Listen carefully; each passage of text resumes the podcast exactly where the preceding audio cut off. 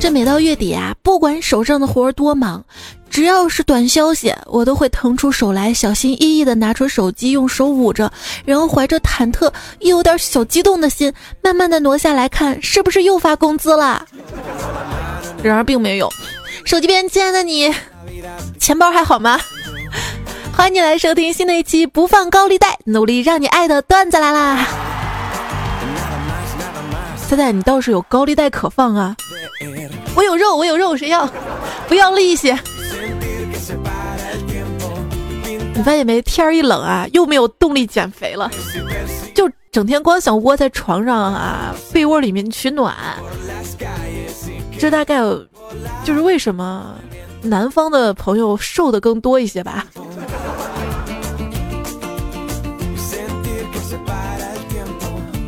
刚才在床上嘛，伸手拿吃的，头就不小心碰到膝盖了，不觉惊出一身冷汗呐。那如果我要是贪吃蛇的话，就会死了的是吧？你还别说，吃多了就会死，我对自己这么说的。这每次看到好吃的嘛，我就跟自己说不能吃，不能吃，吃了会死。但是事实证明，我真是一个不怕死的英雄。就在吃五花肉的时候嘛，我就在想啊，这个五花肉的形成大概就反映了这个猪在胖瘦之间犹豫不决的心情。我想我一定也有的。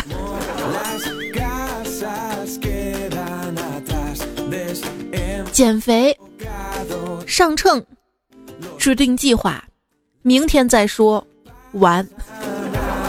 这人啊，不管做什么事儿啊，都要坚持。那个谁，你追妹子能坚持一点吗？我跟你讲啊，这个上高中的时候，我们班包括我在内，一共有二十三个女生。班上有个特浪的男生啊，把班上的二十二个女生都追了个遍，眼看就要轮到我了，他转学了。有时候就觉得这人生啊一片黑暗，只能靠翻白眼儿照亮眼前了。因为我太胖了嘛，哈，我爸妈不得不把家里的甜品啊、零食啊放在我碰不到的地方。比如说地上。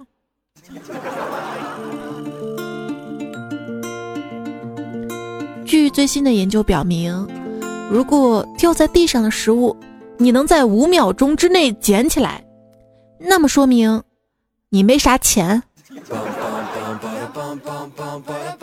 这都舍不得扔。我就问大师，大师，我什么时候才能发财呀？大师说别急啊，该来的总会来的。大师，有你这句话，我就放心了。而你发财这件事儿吧，属于不该来的。¿Ah? sin complicarme la vida, disfrutar y yo. Yo quiero más, quiero más. Es como quiero. 我们对于普通人的标准啊，就是你除了赚钱养活你自己之外呢，还要提升你自己啊，学个第二专长、第二外语啊，最好是有点才华，会点乐器啊，或者是懂得生活经济，有点基础，有车有房，出国见见世面什么呀。而我们对于有钱人的要求呢，就简单的多了，他不要学坏就好了。这个有钱人的生活啊，其实并不是你想象中的那么美好，因为你的想象力有限嘛。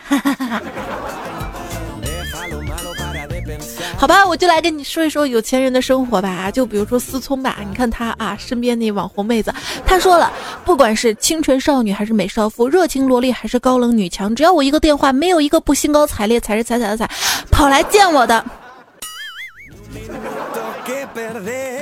路人甲听到说我也一样啊。思聪说：“哦，你是哪家集团的公子啊？”路人说：“快递公司。”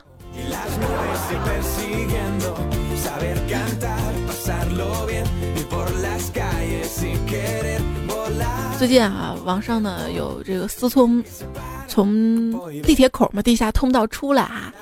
一个网红妹子在后面给他撑伞的照片儿，就被网友骂啊，说你还是不是男人啊，让美女给你撑伞。说我前面要走的思聪，别说撑伞了，提鞋我都干。然后在微博的那个有偿问答上面嘛，有人花了五千块钱问思聪一个问题：怎样鉴别绿茶婊？思聪回答：跟我交往的都是，大概就这个意思嘛。他回答其实只有四个字儿：熟能生巧。一个五千块钱的问题啊，这么一个字儿就一千多，还不算提成呢。而有钱人他就这么能挣钱，你知道吗？老公，我跟你讲，新闻里面刚刚说马云分分钟就搞进了几个亿，你能吗？啊，我能，滚！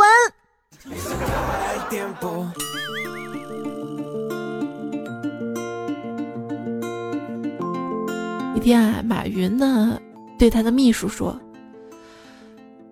哎呀，我看这个优酷视频的广告太烦了，小王，你帮我买一下。”嗯，买好了。你买了年费会员还是几个月的？什么？竟然让我买会员呢？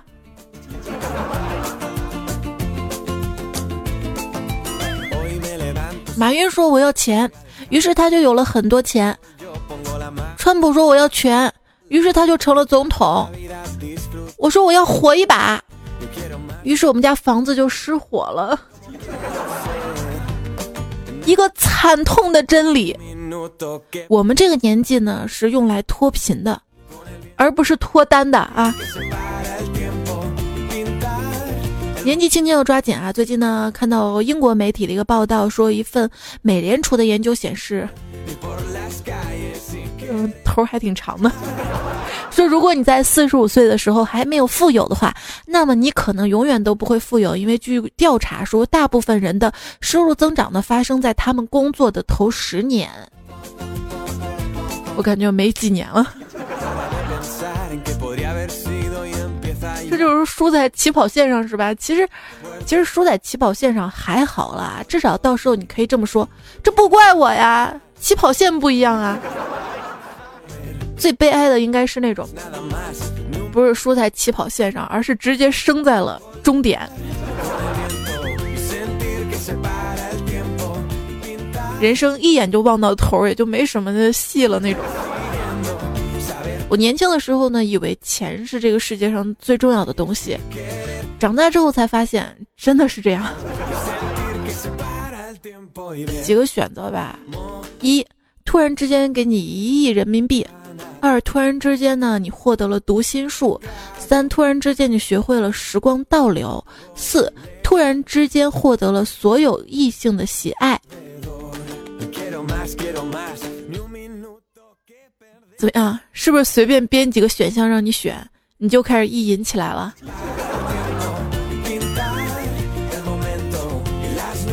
脚踏实地的赚钱吧。当你放下面子赚钱的时候，说明你已经懂事儿了；当你用钱赚回面子的时候，就说明你已经成功了；当你用面子可以赚钱的时候，说明你已经是个人物了；当你还停留在哪里喝酒吹牛，什么也不懂装懂，只爱所谓的面子的时候，说明你这辈子也就这样了。干了这碗鸡汤。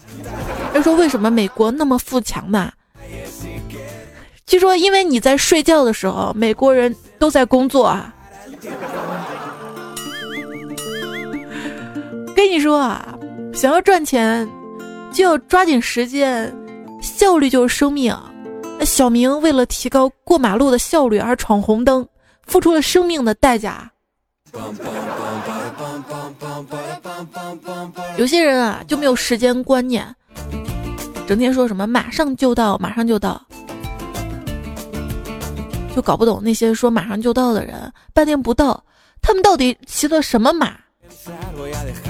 今天我算是琢磨明白了，他们骑的是旋转木马。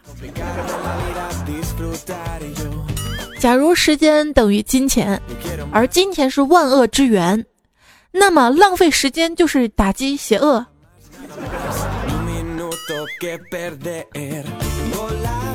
这些都是段子啊，但是富人的钱呢？他们花在节约时间上面，而我们的时间是用来省那么一点点钱出来的。富人用钱来节约时间，就比如说在银行呢有 VIP 窗口，而穷人想要节约时间呢，基本就靠插队。现在你知道如何正确的节约时间了吗？当一个富人，然后去 VIP 窗口插队。时间等于乳沟，挤一挤就有；机会呢等于老二，紧握就会变大；生活就等于被强奸，反抗不了就学会享受；念书就等于嫖娼，出钱又出力；兄弟就等于套套，捅多大洞都帮你罩着；承诺就是一句干你娘，人人都会说，却没有人能做得到啊！看完美女跟野兽。觉得只要你有钱跟城堡，姑娘根本不在乎你是不是人。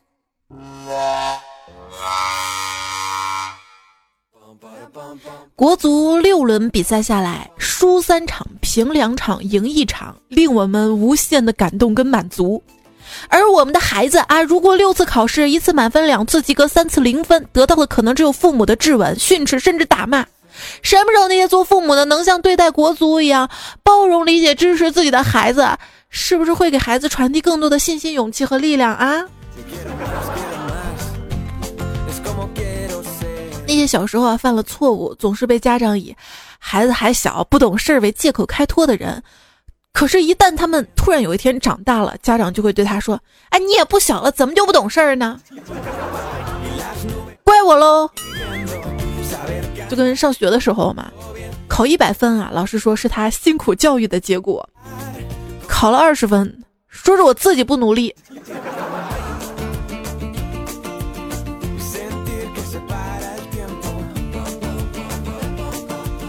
初中的时候有一次考试，什么也不会，被老师狠狠的骂了一顿，还要请家长。我回家忐忑不安的跟我爸说：“考试有些题不会，老师让你去一趟。”我爸惊恐的说：“叫我干啥？我也不会啊！”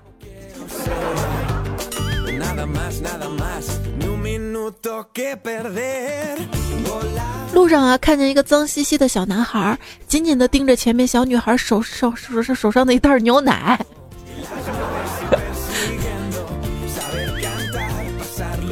估计盯了挺久的。这小女孩嘛，喝完了就随手把袋子往地上一扔。他就赶紧蹲下来捡起地上的牛奶袋儿，放到嘴巴里面。我鼻子一酸，眼泪就滚了下来。刚想拉起他，给他买上一袋牛奶的时候，就见他把袋子吹得鼓鼓的，放到地上，砰的一脚下去，吓我一大跳。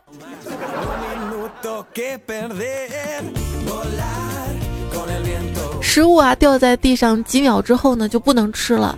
私信发出去之后几分钟就不能撤回了。分手几年之后，或许就不再爱了。我一直想不到有什么事情没有期限，可以用一辈子去等。直到你借了我的钱，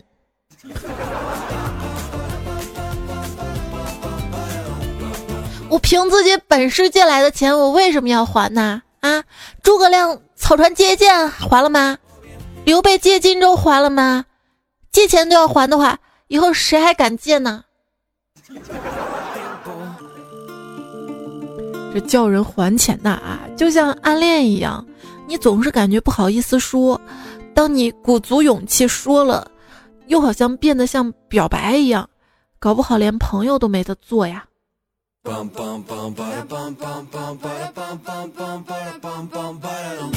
欠一万不还，你不再是朋友；欠十万不还，讨债公司收账小弟找你练胆。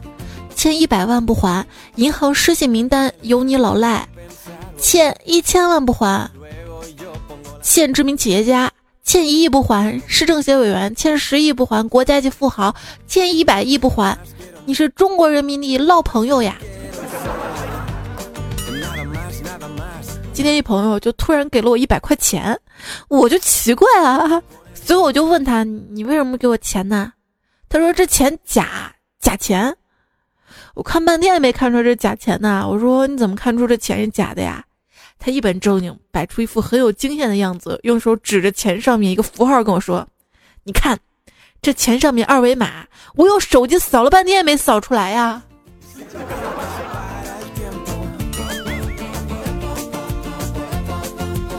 在什么情况下印刷假币不算犯法呢？在国外就那么一个老汉哈，印假币不犯法，他是专门给电影印道具的。这根据情节需要，他印出假币，让人一眼看出来这就是假的。比如有一个明显自己的符号啊，或者是只印一面呐啊，他要印双面的话，可不人就拿出去花了哈，以假乱真，这高超的手法。所以不管做什么，你说他就是印假币的，他人就不好嘛？就看你这个手用在什么道上了哈。就像有个人吧，在银行门口摆摊卖煮玉米，生意那叫一个不错啊。有熟人听说他赚了不少钱之后，便找他来借钱。这卖玉米的人对借钱的人就说了：“啊，抱歉，抱歉，我在这摆摊的时候就已经跟这家银行签了合同，我们不搞竞争啊。就是说这银行他不卖玉米，我呢不提供贷款服务啊。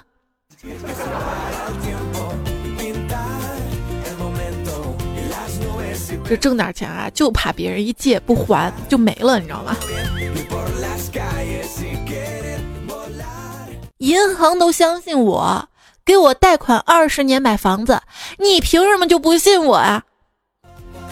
一个和我借钱的初中同学在电话里跟我说：“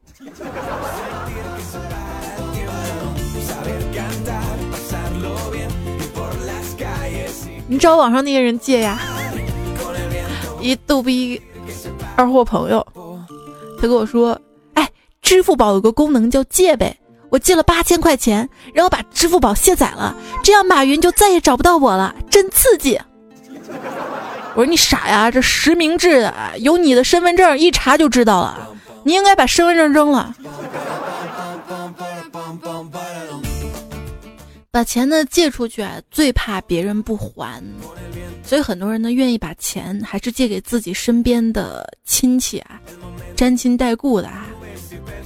像我问我堂哥借钱就蛮顺利的，上个月就问他借了一万块钱，发工资了，想着有钱嘛就先还点儿。我哥给你一千，你放心，借的钱过年前一定都还齐。他说没事儿没事儿没事儿，你怎么还给利息啊？那一万块钱我不着急，你慢慢还啊。嗯，我没打算给你利息啊啊！你利息这么高，这是高利贷你知道吗？高利贷害人你知道吗？人生第一大幻觉，我好像瘦了；第二大幻觉，剩下的钱应该能用到月末吧。欢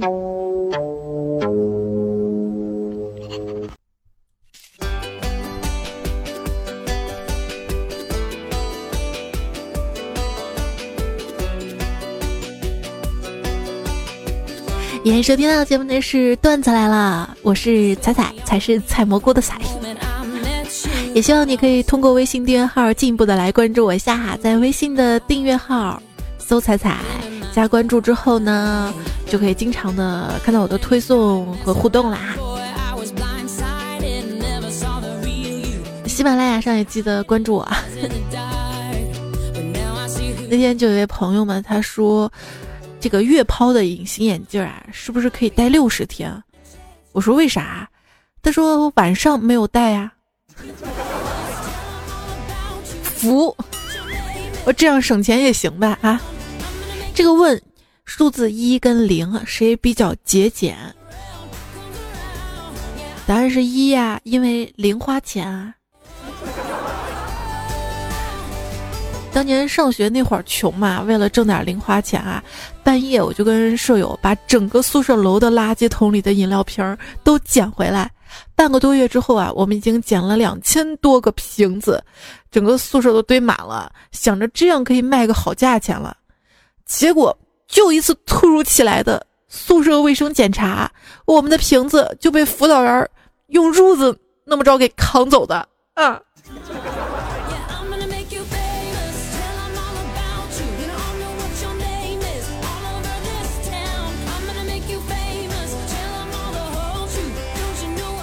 有一天嘛，干总开车啊，看到路边有个洗车店，就开进去了。洗车人走出来啊，竟然是干总老同学。干总当时不好意思旁观嘛，就跟他一起洗。洗完了之后，干总问多钱呢？同学就说来，都是老同学啊，要什么钱啊，坚决不收。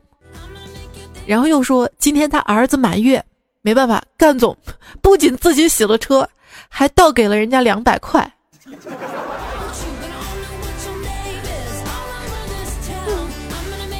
有些关系不能攀的，我跟你讲。我们公司有个女同事喜欢占小便宜。有一次聚会遇到个人嘛，就问人家做啥工作的，那个人说经营不动产啊。嘿，我这同事顿时就来了兴趣啊！哎呀，想着有钱大佬啊，就问：哎，商铺还是住房啊？能不能给我点优惠啊？啊？结果那个人说：卖墓地的，墓地。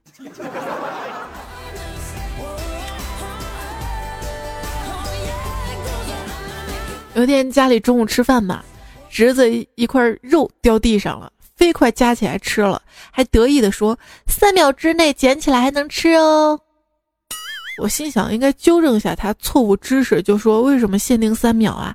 超过三秒会怎样啊？”他说：“超过三秒就会被我爸爸抢去吃。”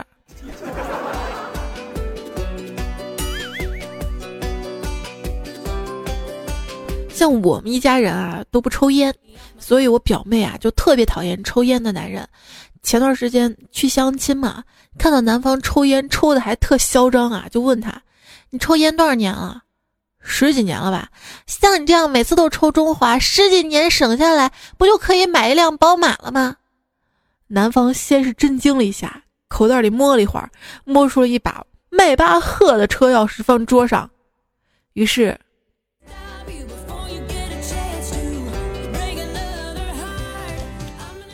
谁知道那男的是修车的？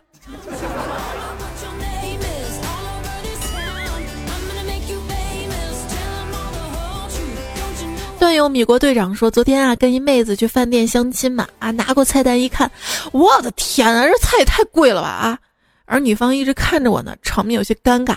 后来服务员不耐烦了，就说：‘先生，您能快点点吗？后面好多客人等着呢。’嘿，我一听，机会来了，于是我说。”你这啥态度啊？不吃了，走，换一家。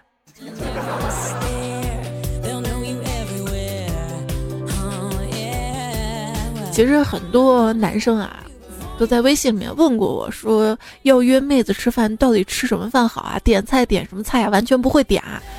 其实我那天就一琢磨啊，其实真的就可以把妹子直接带到一个五星级的饭店里面吃自助餐。其实有一些五星级酒店自助餐没那么贵，可能算上打折优惠券，往上一团，也就一两百块钱就有，啊，两个人可能就三四百块钱，就可以想吃啥吃啥，环境又好，氛围又好，是不是？还不用点菜，想吃什么拿什么，对吧？对方去拿菜的时候，你还能喘息一下，想想，嗯，接下来该说点啥。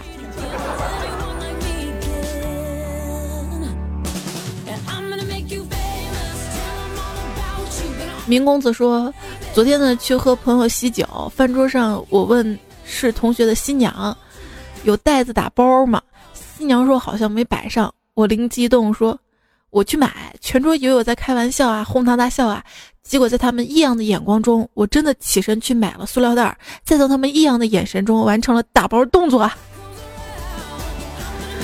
就是当你没钱又饿了好多天，然后好不容易。”哎呀，抠抠缩缩还拿出几百块钱凑份子钱参加别人的婚宴的时候，又看桌上浪费那么多食物的时候，真的有那种打包的冲动。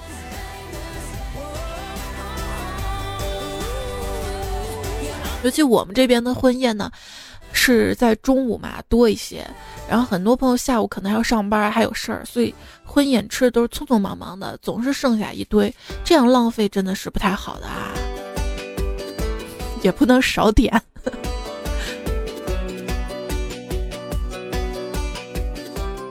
就会过日子啊，抠塞到什么程度？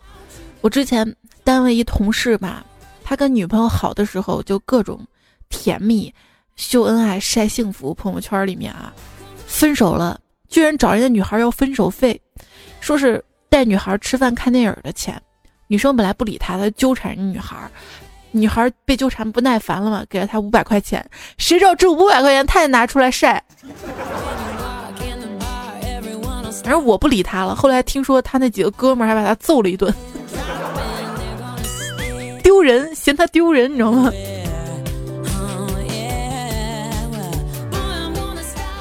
我一哥们儿嘛，想跟他暗恋很久的妹子表白，准备发个五十二点一的红包。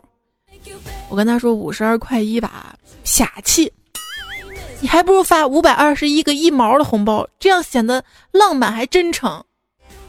第二天，这哥们儿来找我说，才发了二十多个红包，妹子就把他拉黑了。我心想完了，结果没想到他居然感谢我，感谢我帮他省了五十块钱。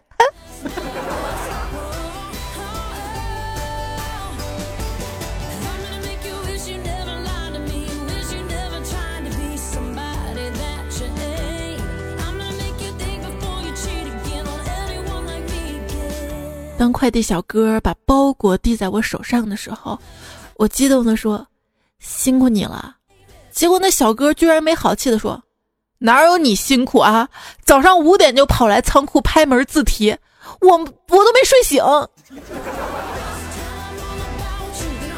你们老板让你上夜班的，你在这睡觉，我举报。”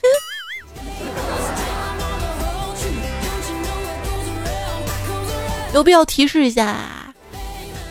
这一般来说，加入购物车的就是近期非常想要，但是又没有钱买的；加到收藏夹的是他想要，但是暂时可以不买的；转发别人的安利说喜欢剁手的是他当时很想要，但未必得入手的。所以各位别再问我给女朋友买什么好了吧。不过可以分享一些购物经验哈，就比如说微波炉，你就买最简单功能的。加热的就行。空气净化器还是国产的好。那些欧洲啊、日本啊、美国的品牌，尤其是北欧的厂家，感觉他们对除雾霾净化完全没有经验啊。当然，主要这么做还是为了省钱。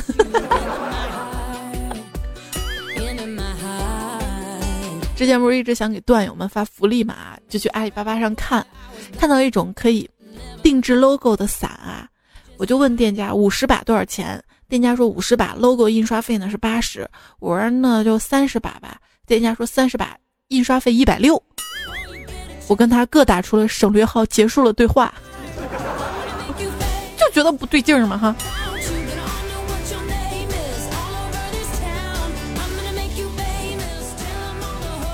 说一个儿子睡眠不好。他爸就去网上买了一个智能手环给儿子，以监控他的睡眠。一周之后，老爸给卖家了差评，说手环有问题。这儿子好好躺床上睡觉，每天晚上凭空计算出了一千多步。这个儿子下次换只手，换只手。一段友说，刚打完飞机，擦完，老妈就进来了。我快速拿起纸巾擦鼻涕，说：“哎呀，好像感冒了。”结果老妈说：“嗯嗯，感冒了就少打点飞机。”就是说，你还有啥你爸妈不知道的啊？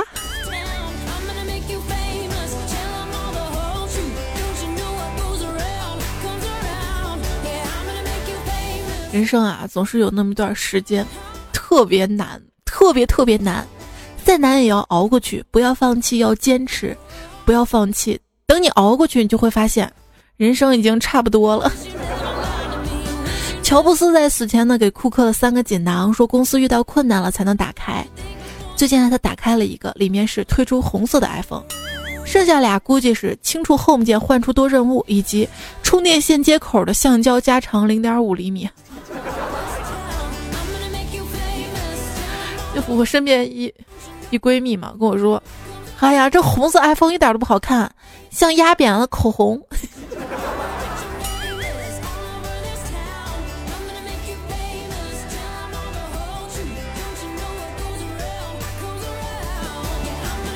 接下来呢，来看一下在上一期段子来留言当中大家怎么说哈？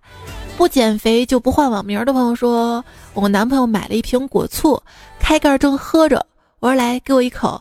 男朋友说好的，我以为他会一整瓶递给我，没想到他拿着盖子给我倒了一口，说喏一口。曾几何时，我也这样让他舔酸奶盖的，互相伤害，来呀来呀。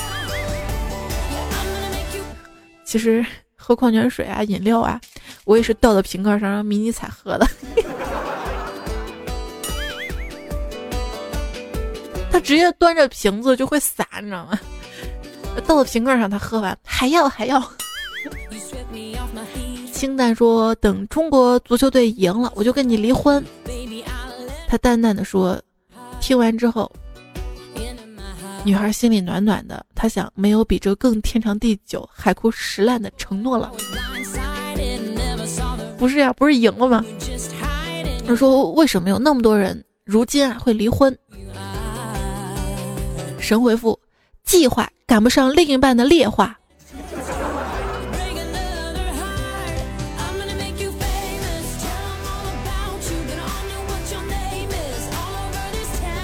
听听故事呢，说彩彩听了四年啦，第一次留言，跟北漂女朋友到老家结婚，听到有孩子，听到离婚，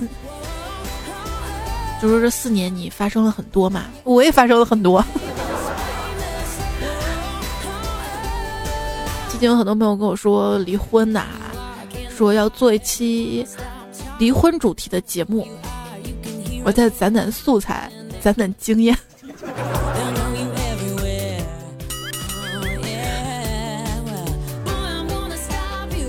有幸福的朋友哈，幺八七巴拉巴拉说彩彩我跟老公的结婚纪念日，老公呢准备了烛光晚餐，我们一边烛光晚餐一边听你节目，听你的节目，重点是毫无违和感的感觉。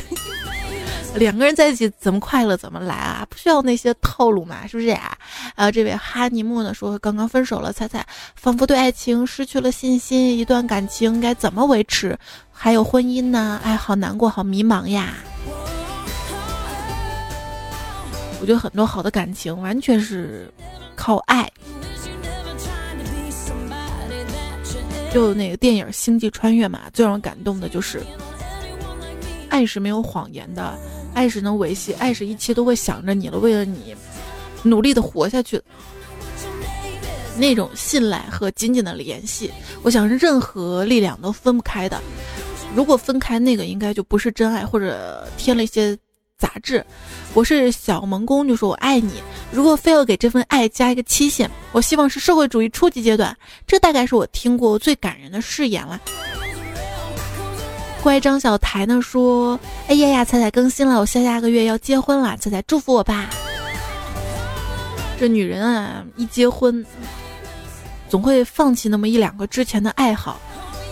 别问我怎么知道的，就让子有个段友嘛跟我说：“彩彩，对不起啊，自从我结婚之后，再也没听你节目了。我知道你晚上有事儿干了。”哎，这位段友昵称叫钟爱彩彩啊，说最近心情不好啊，老班老是有事儿没事儿找我茬，可能是因为他五十岁了，有更年期才这样吧。我也已经很努力不出错了，可是他总是找出很多离奇的理由来骂我。哎，希望早点脱离苦海吧。我相信很多朋友都有这样的烦恼啊，就是你很努力的去表现自己啊，表现的很乖巧啊，想让身边的人满意啊，快乐。可是他三言两语就会让我们不开心。好吧，既然错在人家那儿，你为什么还要有思想那些负担呢？随他便是吧？他不开心，让他添堵去，咱心里 畅快着乐呵就行了。其实很多时候，一个人去骂别人，他想让别人不高兴，首先不高兴是他自己，对吧？点点滴滴留言说：“猜猜扎花圈跟修 BB 机哪个更没有市场？”那要看哪儿了？扎花圈在。某些地区是有市场的，BB 机在哎，好吧，BB 机吧，哎哎，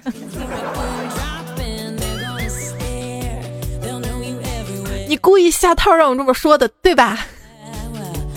挚爱桂香说，还有暴走二代说，这私生子也是亲儿子，那可不一定。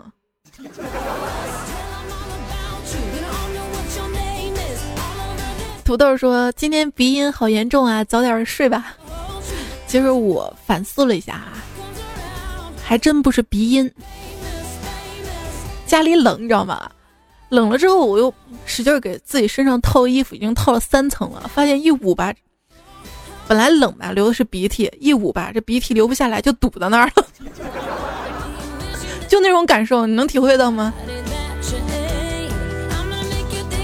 ？Super 彩彩说，听上一期的时候，最后数彩彩，我脑海里面画面是：我的娘啊，有妖怪呀，满天遍地的彩彩呀，漫天遍地的彩彩呀。还有朋友说，我听着听着居然听哭了。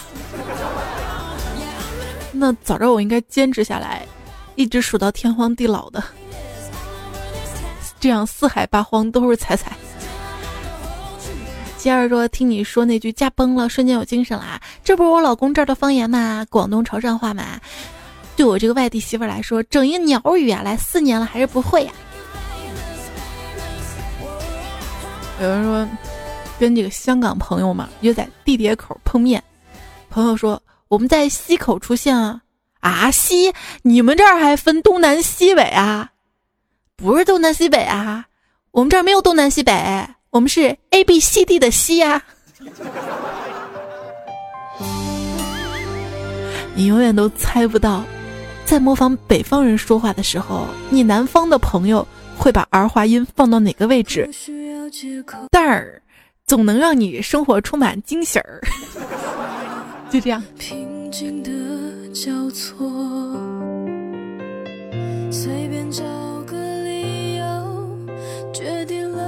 一只纠结的巨蟹说：“猜猜，哼，我被欺负了，只能找你吐槽了。作为江西人，我们分不清日乐。今天旅游在青岛，我对面前的陌生大叔就说：‘你好，能不能让一下呀？’”大叔直接说：“年纪大了，浪不动啊！”你肯定说的是：“能不能浪一下，浪一下，浪一下。”好尴尬呀！大叔，我不是要你浪啊，我一个小姑娘大白天这样合适吗？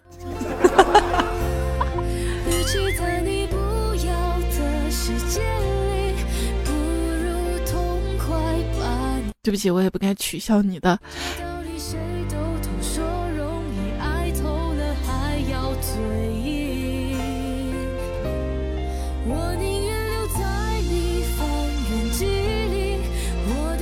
吉儿还说了，难得这么靠前啊！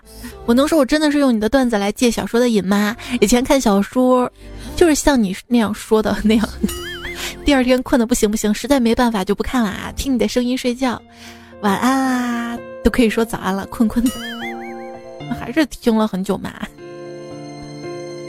像我在喜马拉雅上面听小说，就一部都没有听完过，每次听着听着睡着了。醒来之后还想听，哎，我听哪儿了？哎，找不到，算不听了，就这样。小小天，你知道吗？作为一个主播，读段子的时候没什么坎儿，就读留言时候总是坎儿到大家昵称上面，这字怎么读？其实这个字儿好熟，但是 放到昵称上一组合，好像就很陌生一样。小小天叔说，喜欢彩彩美美的声音，你若一直在，我就用五零二把你跟我粘在一起。最近我还看了个图啊，有人晒，就国外的那个强力胶跟痔疮药，居然长那么像，用错了。花不离霸气饭说：“一场倒春寒，仿佛让我回到了冬天，感觉还有些小激动啊。”嗯，就像回到了昨天一样，穿越的感觉嘛。三内说：“现在包头超级冷，还下雪下雨。”也要说。说到楼价都是泪啊，还以为会跌，结果越来越涨。三天一个价，猜猜，难道真的要过回山顶洞人的生活了吗？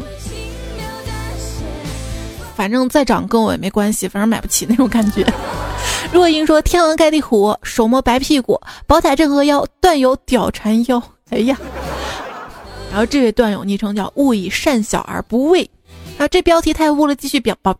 保持，你这昵称也挺污的呀。然后淘气说：“勿以善小而不为，勿以动小而为之。”想当标题的不敢。跪求圣诞礼物说：“我们教室里十来个学生在聊黄鳝，从而引发了一系列的黄段子。突然班主任就进来扫黄了，得了两个声音太大，到后面站着。我坐第一排在前面，老师问我聊啥，我说新闻。老师说啥新闻？我说那个黄鳝。我就想问老师，我能怎么说啊？我能跟你说我们在聊黄段子？”这不是也差不多嘛？彩彩贩子说黄鳝去过的地方，不是每个人都从那儿出来的嘛？怎么会没去过？剖腹产呢？剖腹产呢？这个 Super 说，每次比赛都会压全部身家，从八十年代的一百多块到前几天的坐拥百万，现在我要跳楼了。你说是赌球吧？吃花椒不吐花椒皮儿。说彩彩，我想你，真的。昨天晚上睡得好好的，醒过来发现你已经不在我枕边了。是不是手机没电了？还有位段友说手机电量只剩百分之二了，还坚持听。今天想放首抒情歌结束的，结果放早了。上期节目发现了很多夜猫啊，在守候着不容易啊。吕儿说了，昨天熬夜到写作业，本以为能更新，十二点还没更新，又继续写作业。早上起来竟然更了，我错过了什么？是我不好啊。不过看你这么拼，送你个鸡汤。这这这个就好比。最近看新闻说，两个学生吧帮一个男子拾到了多少多少钱嘛？男子为了报以感谢，给他买了一千块钱的练习册。鸡汤就是当你攒足了钱，这个世界呢就会对你温柔，你呢也就不会患得患失，生怕被人欺负。即便有钱不一定幸福。但离开谁，你都可以从容的开始。钱吧，虽然很俗，但这个世界都为钱让路，会让你底气十足。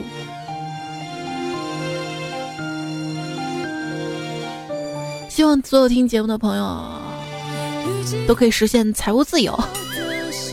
但是有那么一句话说：“哼哼哼哼，哪有什么财务自由啊？有财务的往往没自由，有自由的往往没财务呀。”希望实现的财务自由是就财务有自由，好吗？看到费列罗斯说跟迷彩同一天生日啊，那也祝你生日快乐啦！肖白说这算前排嘛？早起的彩票，新的一天，新的段子。我看到你四五点就起来了啊！然后沙发呢是立刻。立刻说哦，立刻说沙发难抢啊！其实，在后面没关系啊，只要你留言，我都能看到的。不撞南墙，红楼里的青春，猫看见了死亡，则是沙发。在这里呢，还要特别的感谢上期在所有评论里面留言的朋友都看到了。特别特别谢谢你们的支持，宝宝鸡主如初见，三爷为你变帅，石佛宝贝门门主，凌晨一个人，昵称再拽有个屌用，加菲猫之小川磊，飞越云霄，酷酷妹妹，凌晨四点的天的蓝，猫毛的为啥来跟我抢，越容易看见伤痕，郑俊佳一直不正经的单身汪，还有早已不纯洁。时间让我蜕变，只是在一路杨大大个杨小小小美奋不顾身先努力，不想开飞机，并无悔夺彩会胡文会会最爱这位朋友叫最爱采奶酱受暑下囧兔，你的爱好挺广泛的啊！谢谢你的盖楼，呃，你们在留言的时候能不能点个赞转发一下呀？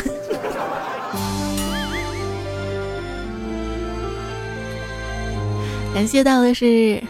这期原创跟提供段子的朋友，影视名笑话百科，想吃点咸鱼，大哥王振华，专业美发店吹风，林教授，赵岩善财神，纯大叔立个白，轻描淡写仿佛没爱过，行尸走肥肉。好啦，结束节目吧，最后一首歌也没让你好好静下来听，其实我就在你方圆几里。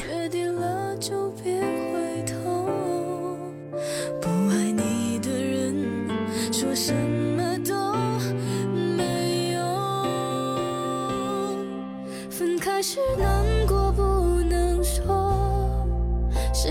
我们又要经历分开的难过啦，希望你不要难过啊！这首歌推荐吧，有句话还可以找找来听。我们的离开不会太远，明天周二的糗事播报，我们节目散啦，拜拜，晚安。